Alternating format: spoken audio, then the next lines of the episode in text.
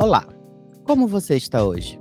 Seja bem-vindo à nossa sessão marcada, um podcast que discute temas em psicologia e saúde mental, com o objetivo de informar a sociedade sobre esses temas e auxiliar no combate à desinformação e à pseudociência. Meu nome é João Estevão e o meu colega nessa entrevista é o Rafael Mendes. Ambos somos psicólogos e idealizadores deste projeto. Hoje o nosso tema é a favelização no Brasil e saúde mental. O que considerar?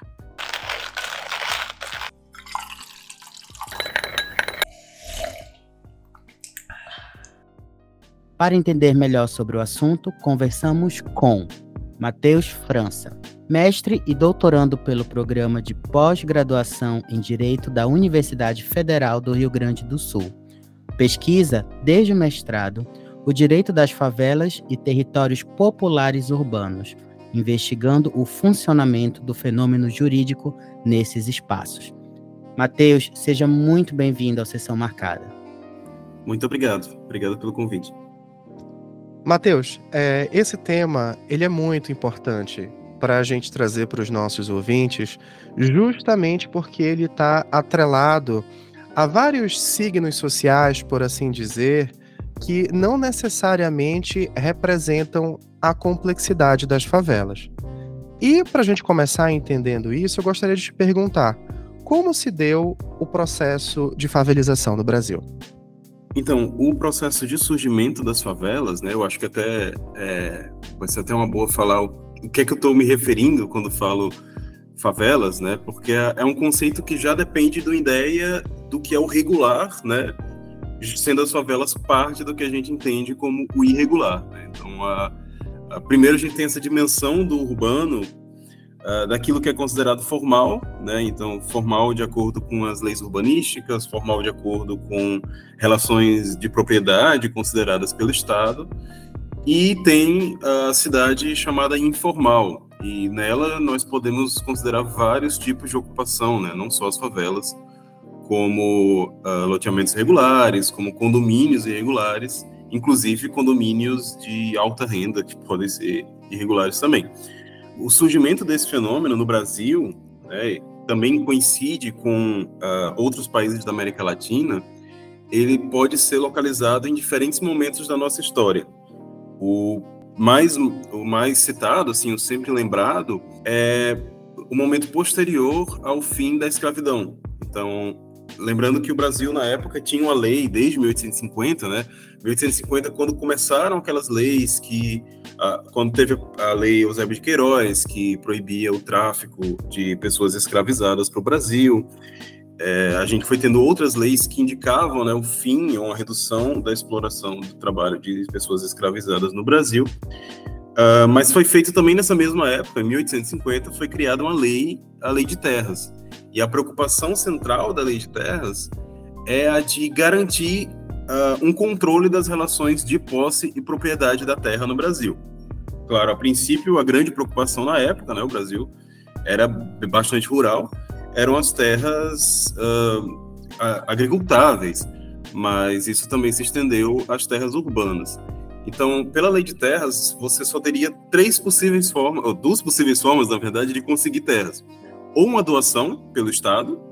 Então, você tem ali no final do século XIX, com o fim da escravidão, um grande contingente de pessoas uh, despossuídas, então pessoas sem fontes de renda ou sem grandes fontes de renda, que não conseguiam acessar a terra. Primeiro, porque não houve uma preocupação do Estado em garantir o acesso à terra via doação, e né, não, não, houve uma preocupação do Estado com essa população, e essas pessoas não tinham condições de acessar a terra pelo outro caminho, que seria a compra. Uh, então a gente já tinha uma grande massa de pessoas que não conseguiria acessar a habitação de outra forma que não pela autoconstrução, então pela ocupação de áreas uh, que não estavam sendo ocupadas, certo? Então, é, esse foi uma das, das primeiras origens, e assim, ao longo do século XX, tem esse processo, da, tanto o processo de avanço da industrialização do Brasil, o crescimento, o inchaço das cidades, uh, essa atração da, de trabalhadores do campo para as cidades, eles também não conseguiam acessar a terra pela via formal, e também essa era a forma de acesso à habitação para várias pessoas ao longo da história do Brasil. E vários outros casos, né? Podemos pensar em algumas anedotas, alguns casos é, emblemáticos, como o da ocupação do Morro da Providência, no Rio de Janeiro, que teria sido prometido para os soldados que foram nas expedições uh, a Canudos. Eles também não receberam essas terras em promessa e construíram ali uh, casas, enfim, outras pessoas também começaram a construir. Tanto é que daí que se vem a palavra favela, que seria essa planta que, que cresce em morros na, na Caatinga e como estavam ocupando o Morro da Providência, se criava aquela imagem né, de, de, dessa ocupação, essa nova, essa revegetação do morro por casas e começaram a chamar de favela por isso, né, o que conta a anedota. Então, partindo dessa, dessa ótica que você traz sobre esse processo, a gente pode considerar que esse processo de favelização ele ainda acontece? E quais são esses fatores, então, que contribuem para o processo de favelização no Brasil, atualmente? Sim, sim, desde as primeiras favelas do Brasil, né, que são provavelmente ali do século XIX, até hoje ainda continuam surgindo favelas Brasil afora. É, quando a gente pensa em cidades muito grandes e em que talvez a expansão urbana já nem seja mais tão possível, é provável que se tenha uma estabilidade no número de favelas, né? Mas uh, elas podem estar crescendo em população, inclusive se verticalizando, né? Como temos exemplos bem emblemáticos no Rio de Janeiro, mas em outras cidades também. Uh, e também temos o fenômeno crescendo em cidades médias e até cidades pequenas no Brasil, de favelas surgindo, né, ou, enfim, assentamentos autoconstruídos surgindo. Vou citar um estudo do Ciro Biderman, Martin Smolka e Ana Santana.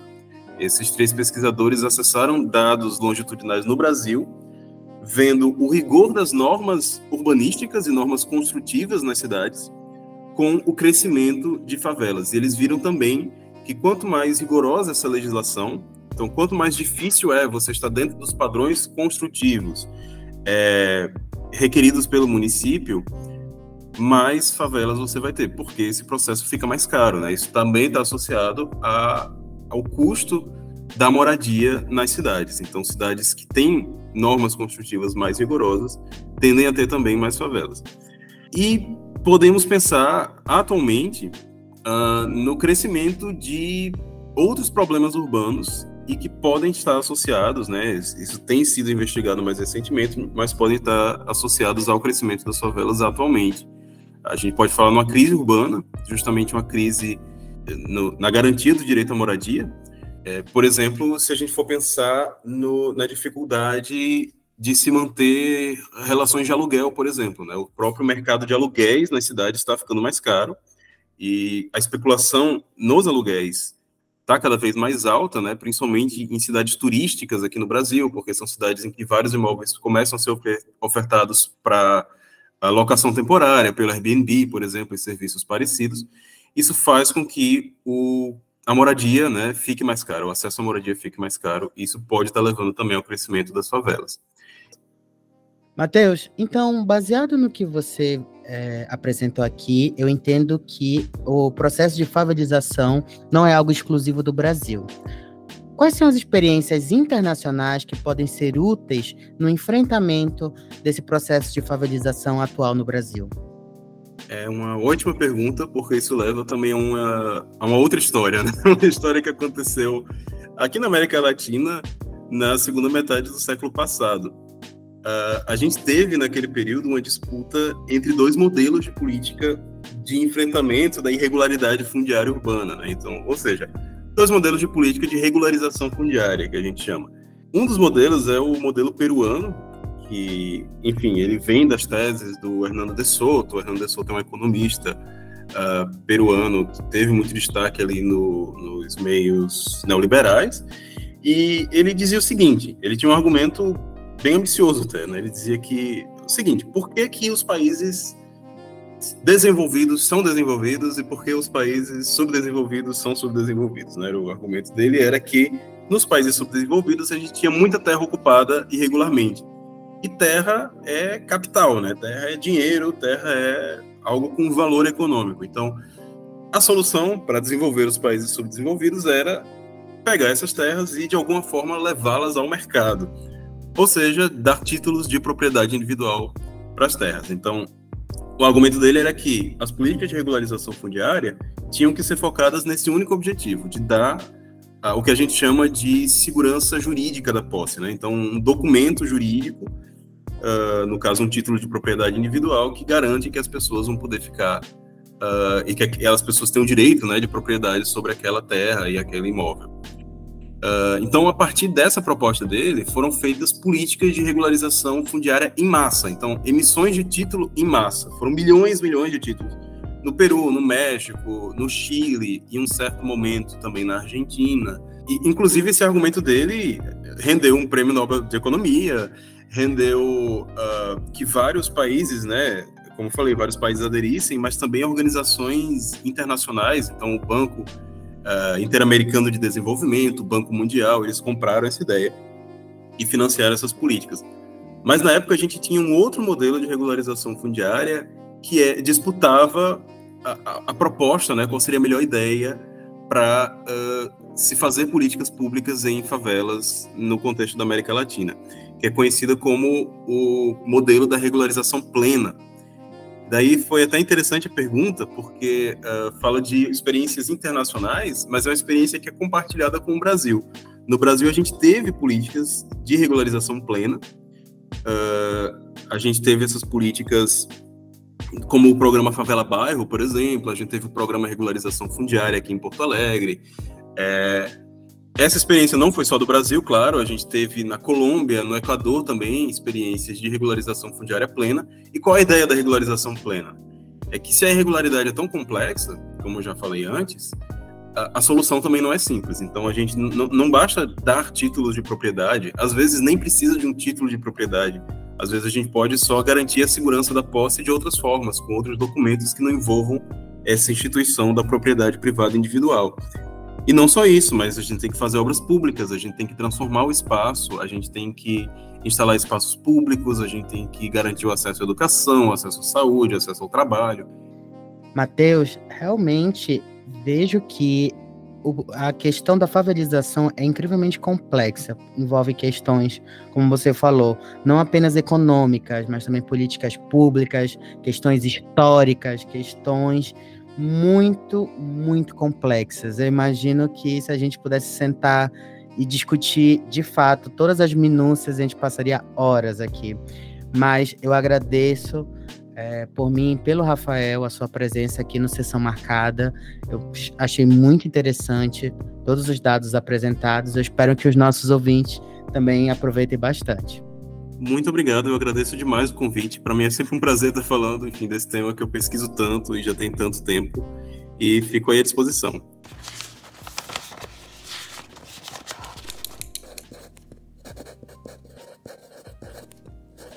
Converso agora com Ingrid Martins. Formada em psicologia pela Universidade da Amazônia e em ciências sociais pela Universidade Federal do Pará, é pós-graduanda em psicologia jurídica, com ênfase em perícia psicológica, e é especialista em avaliação psicológica. Atualmente, trabalha como psicóloga clínica e possui também experiência na área em psicologia social e saúde mental. Ingrid, seja muito bem-vinda à Sessão Marcada. É um prazer te ter aqui. Olá, é, agradecer o convite. Eu acho que é um trabalho que a gente tem que estar tá em constante divulgação, né? A gente precisa ter essa necessidade de combater a fake news, divulgar o nosso trabalho, né, baseado em ciência, em conhecimento científico. Então, para mim é um prazer imenso estar aqui com vocês hoje. O prazer também é muito nosso, Ingrid. Então, para darmos início aqui, eu gostaria de saber, Ingrid, baseado em todos os seus estudos, na sua experiência, quais são os principais impactos da favelização na saúde mental das pessoas? É, a gente sabe que o Brasil ele foi o último país a aderir ao processo de abolição, né? E não foi um processo tão é, natural como a gente conhece, como a gente estuda na história é, a princesa Isabel foi forçada a aderir a esse a aderir à abolização E quando é, acontece esse movimento, é, essas pessoas elas não têm para onde ir, né? não tem emprego, é, não tem moradia, não tem acesso à saúde, não tem nenhuma assistência. Acaba que esses espaços, muitas das vezes, eles não têm nenhum tipo de assistência, é, ou quase não tem nenhum tipo de assistência. Então a gente vai ter precarização da, da moradia, a gente vai ter precarização da saúde, é, do lazer, do acesso à cultura, do acesso à educação. E tudo isso é, acaba contribuindo, colaborando para o adoecimento psíquico. Né? Então, a maior incidência é, de adoecimento psíquico nessa, nesses lugares, nas favelas, é a depressão, é a ansiedade, é a angústia, é o estresse, a insônia, a falta de ar é, e a hipertensão arterial. Porque o que, que acontece? Essas pessoas elas passam por inúmeras violações de direito, como eu já falei. E a maior parte dessas violações elas são ocasionadas pela, pela própria sociedade, pelos próprios governantes, que acabam não garantindo o acesso à cidadania, né? o, o acesso ao direito básico de todo indivíduo. Ingrid, além do, como você acabou de falar, da violação de direitos, é muito comum que ocorra um estigma, discriminação e preconceito contra as pessoas que vivem em favelas. Eu gostaria de saber como essas questões impactam também a saúde mental desses moradores. Sim, sim, sim. Isso é muito, muito comum, né? Eu acho que vez ou outra a gente assiste na TV ou lê na internet casos que é, de pessoas que foram em supermercados, foram perseguidos, ou então pessoas que foram, não sei, tentaram comprar alguma coisa numa loja e a atendente não foi muito. É, não recebeu de uma maneira coerente aquela pessoa, né? E a gente sabe que tudo isso é consequência do estigma e da discriminação do racismo que a gente vive. É, o Brasil ele é um, um, país predominantemente negro, né, um, onde a gente tem quase, segundo o IBGE e segundo o último censo, quase 60% da população ela é uma população preta, que é a junção do negra, né, que é a junção do preto e do pardo, mas que é um país extremamente racista. É, extremamente. E o racismo, ele vai te adoecer desde a hora que tu nasce até o fim da tua vida. Né? Então, acaba que ao longo do, do nosso desenvolvimento, ao longo da, da, da, nossa vida, a gente acaba passando por algumas, alguns processos de estigma, discriminação. E aí, quando eu falo a gente, eu também me incluo, né, enquanto uma mulher negra. Então, é, o que, que acaba acontecendo? Revitimização, né? Como eu falei, esse exemplo do, no caso do, das pessoas que, que são perseguidas em supermercado ou em lojas. Muitas das vezes tem a mídia que, que vai falar: ah, não, mas ele estava é, querendo roubar, né? Querendo furtar alguma coisa.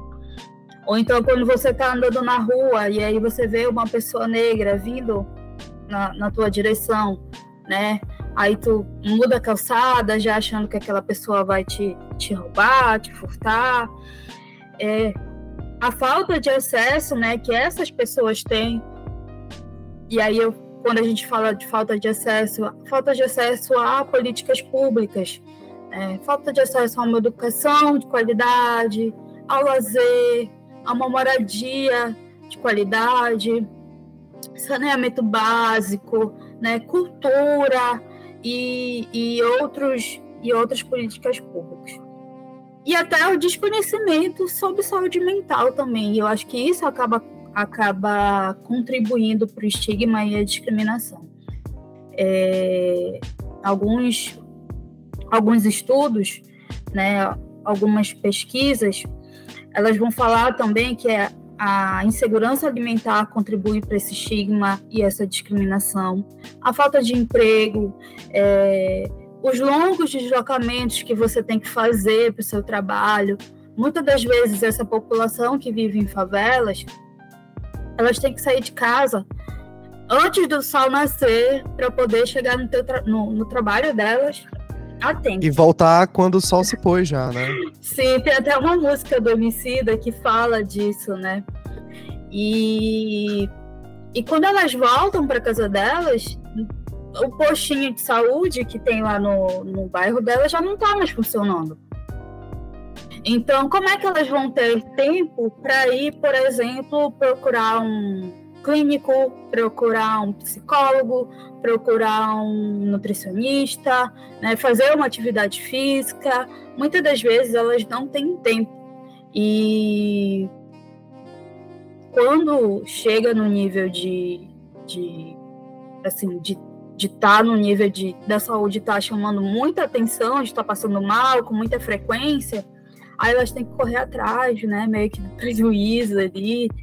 Então, quando eu estava lendo, é, outro dia eu estava lendo sobre, sobre essa temática, eu, eu vi uma coisa, eu li uma coisa muito interessante, que é que todo, todo mundo conhece alguém que está trabalhando num lugar muito estressante, tem uma condição de vida muito é, limitada em relação ao acesso à política pública, muitas das vezes elas começam a apresentar um índice de pressão alta, né, hipertensão arterial.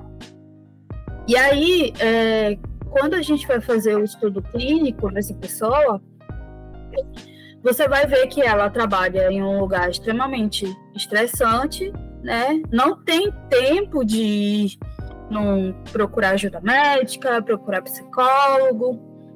E muitas das vezes eles acabam associando isso a uma coisa só orgânica de saúde, não tem nada mental, supostamente não teria nada mental, né, nessas situações. Mas aí, se tu for parar para analisar, é, o estresse ele é um fator extremamente importante para é, aumentar a tua pressão também. Né? Então, tu vai parar para analisar, tu vê que essa pessoa vive em condições totalmente precárias, né? Na, na no bairro onde ela mora. É, tem vários problemas de saneamento básico, né? É, só se alimenta de produtos industrializados, não tem tempo a lazer, então é só trabalho, trabalho, trabalho, trabalho, trabalho. É, no trabalho dela é um, é um ambiente extremamente conflituoso, é, e muitas das vezes ela se mata de trabalhar para ganhar um salário mínimo e vive ali naquele aperto, né? Não sabe se come, se paga conta, se vai no médico. Muitas das vezes não tem como ir no médico porque tu tem que comer, pagar energia, pagar água muitas das vezes o, o, cuidado com a saúde mental ela vai ficando de lado, né? Até pelo desconhecimento sobre a temática e porque tu não tem como deixar de comer para tu ir procurar uma ajuda. E aí tem uma pesquisa que é a Vigitel, que é a Vigilância de Fatores de Risco e Proteção para Doenças Crônicas por Inquérito Telefônico, foi uma pesquisa que foi feita no Rio de Janeiro. Só no ano de 2021, é, 11,3% dos brasileiros eles relataram ter recebido diagnóstico de depressão. E essas pessoas que participaram dessa, dessa pesquisa, elas eram pessoas que moravam, é, que moram né, dentro dessas favelas. Então, para essas pessoas que vivem em locais mais pobres, né, esse diagnóstico, muitas das vezes, ele acaba nem chegando porque existe todo um tabu, a gente sabe que ainda existe todo um tabu, né, dentro da saúde mental, e a falta de acesso aos atendimentos, aos tratamentos, ele acaba também contribuindo, né, para esse desconhecimento, para o reforço desse desse tabu, para essa revitimização, né, para essa fragilização dessas populações. Então, por mais que a gente tenha essa política pública aí é, voltada para a saúde mental, né, que são os CAPs e etc., a gente sabe que muitas das vezes o acesso dessa população mais pobre, preta, que estão localizadas nessas favelas, elas acabam acaba sendo muito precário. A nossa convidada, ela traz uma informação muito importante que já vai aí de plus para os nossos ouvintes. É, existem vários quadros de adoecimento físico que estão associados a quadros psicológicos também, o que a gente chama de doenças psicossomáticas, que são doenças físicas orgânicas que são constatadas por exames clínicos, que são desencadeadas ou intensificadas por fatores psicológicos. E aí a gente vai ter o lúpus, a hipertensão, alguns quadros de diabetes, o próprio câncer, por assim dizer. Então, eh, existem diversos e diversos quadros aí interessantes para os nossos ouvintes pensarem que às vezes um sintoma ou um quadro clínico físico não é só físico, ele é também é, um fator psicológico que precisa ser avaliado. Ingrid, você está falando para gente aqui sobre essas políticas públicas. No teu ponto de vista, você pode citar algum exemplo também, se conhecer, tá bom? Que políticas públicas podem contribuir para a melhoria da saúde mental dessas pessoas que vivem nas favelas?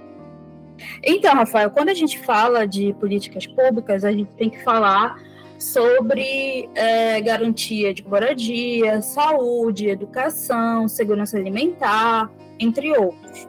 É, não adianta eu garantir um investimento extremamente importante né, em, em CAPES, é, nos postos de saúde, inserindo psicólogo e etc., se eu não falar do acesso dessa população a políticas públicas. Então, eu tenho que, que possibilitar, por exemplo, agora, né, no atual governo, né, eu vi uma, uma reportagem que o atual presidente ele vai dar isenção é, para as pessoas mais vulneráveis para elas não pagarem o Minha Casa Minha Vida. Então, isso é extremamente importante. Isso vai impactar na saúde mental dessas pessoas, porque aí elas vão ter uma moradia minimamente decente, né? Então já vai ser menos uma preocupação. Acesso a uma educação de qualidade, mudar essa a, a maneira como essas operações policiais acontecem nessas favelas. Eu acho que isso também é extremamente é, importante, porque no momento em que essas operações acontecem da maneira que a gente sabe que acontece, né, de uma maneira extremamente violenta, em que muitas das vezes os moradores é, eles são é, impactados de uma maneira muito muito pertinente nessas operações, no sentido de não poder ir para a escola, não conseguir ir para o trabalho, né? Então não conseguir voltar para casa, muitas das vezes sendo assassinados, né? Sem ter nenhuma nenhuma relação com com, com crime. O crime organizado. Sim, é, isso é muito adoecedor.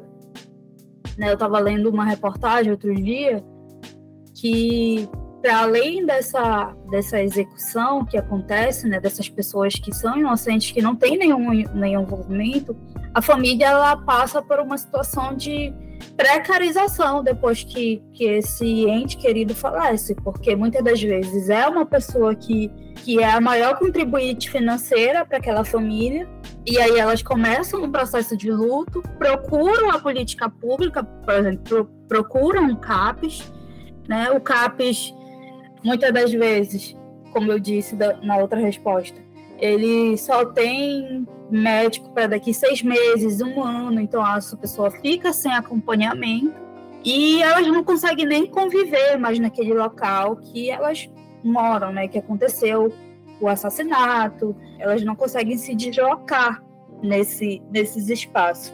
Muitas das vezes elas passam pelo lugar em que aconteceu o assassinato, né? É, elas são hostilizadas também pela comunidade, né, pelo crime organizado também. Então elas vivem um, é, são vários fatores que acontecem para que elas é, não só passem por aquele por aquele luto, né, de perder um ente querido, mas depois de ficar sendo sofrendo, né, tendo crises de ansiedade, não conseguindo dormir, tendo muitos episódios de insônia, né, muitas das vezes não conseguindo é, ir trabalhar por conta do processo do luto, né, e aí acabam desenvolvendo muitos fatores é, psicológicos. Então, quando a gente fala de, de melhoria, né, nessa saúde mental, é um, uma melhoria que é muito complexa, né? Então, a gente tem que falar de moradia, de lazer, de educação, mas a gente também tem que falar de segurança pública. Né? A gente também tem que falar que a gente precisa que a segurança pública acabe com essas, com essas operações de maneira violenta nesses espaços. Né? Porque a gente sabe por que isso acontece desse jeito nesses espaços. É porque tem um racismo aí muito presente. É, é, muito, é muito interessante quando a gente vê algumas reportagens a polícia achou 50 fuzis na casa de um ciclano de tal na Barra da Tijuca. A mídia não fala que aquela pessoa é um traficante ou é do é crime organizado. Existe uma é. paleta de cores, né, para a mídia pontuar isso como um criminoso, um traficante, ou um estudante foi é, preso com tantos quilos de cocaína no carro, né? Sim não é traficante, ele é estudante, estudante de medicina, estudante de engenharia, né? Nunca é o traficante. E quando é uma pessoa negra, né, a gente tem o caso aí do Rafael Braga, que foi pego com uma quantidade muito pequena de um entorpecente, de, de uma droga, e ele ficou preso por muito tempo. Né, por muito tempo. A quantidade que ele foi pego não não não classificava como, como tráfico, mas ele ficou preso por muito tempo, acabou adquirindo outras patologias dentro da prisão. E eu não preciso nem dizer qual a cor dele. Quando a gente tem outros casos que as pessoas são pegas, como, como tu falaste, né, Rafael? É, os estudantes de medicina são pegos com uma quantidade de, de droga e são estudantes, mas ou, se, se é outras pessoas e se a cor dessas pessoas for diferente, né, for uma coisinha mais escura, eles não são estudantes, eles estão traficantes. Então a gente tem aí, quando a gente fala de saúde mental, dentro das favelas, a gente tem o fator racismo muito presente. É muito presente e isso acaba impactando e como essas pessoas vão ter acesso a políticas públicas ou não vão ter acesso a políticas públicas. E na maioria das vezes elas não têm acesso. Ingrid, excelentes respostas com muita propriedade. Ingrid, muito obrigado pelo teu tempo, pelo teu conhecimento e, como eu falei, uma fala com muita propriedade sobre a questão da saúde mental e o processo de favelização no Brasil. Eu espero que em breve você esteja aqui com a gente de novo.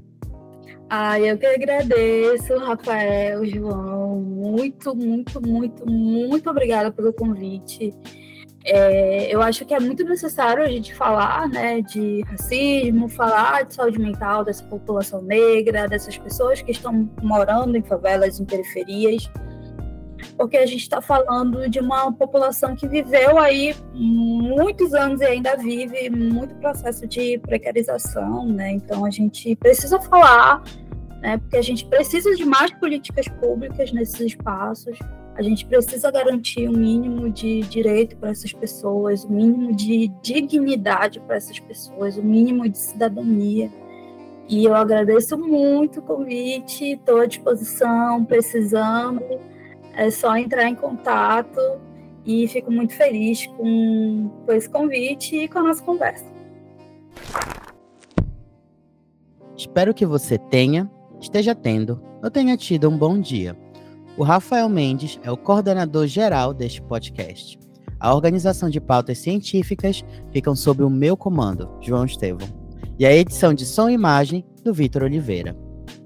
O podcast está disponível no Spotify, Apple Podcast e Google Podcast. Não deixe de avaliar nosso programa na sua plataforma de preferência. É rapidinho. E essa atitude nos ajuda a levar ciência e informação para um número maior de pessoas. Siga a gente e ative as notificações para que você fique sabendo quando novos episódios estiverem disponíveis. Nos vemos em breve em nossa próxima sessão marcada.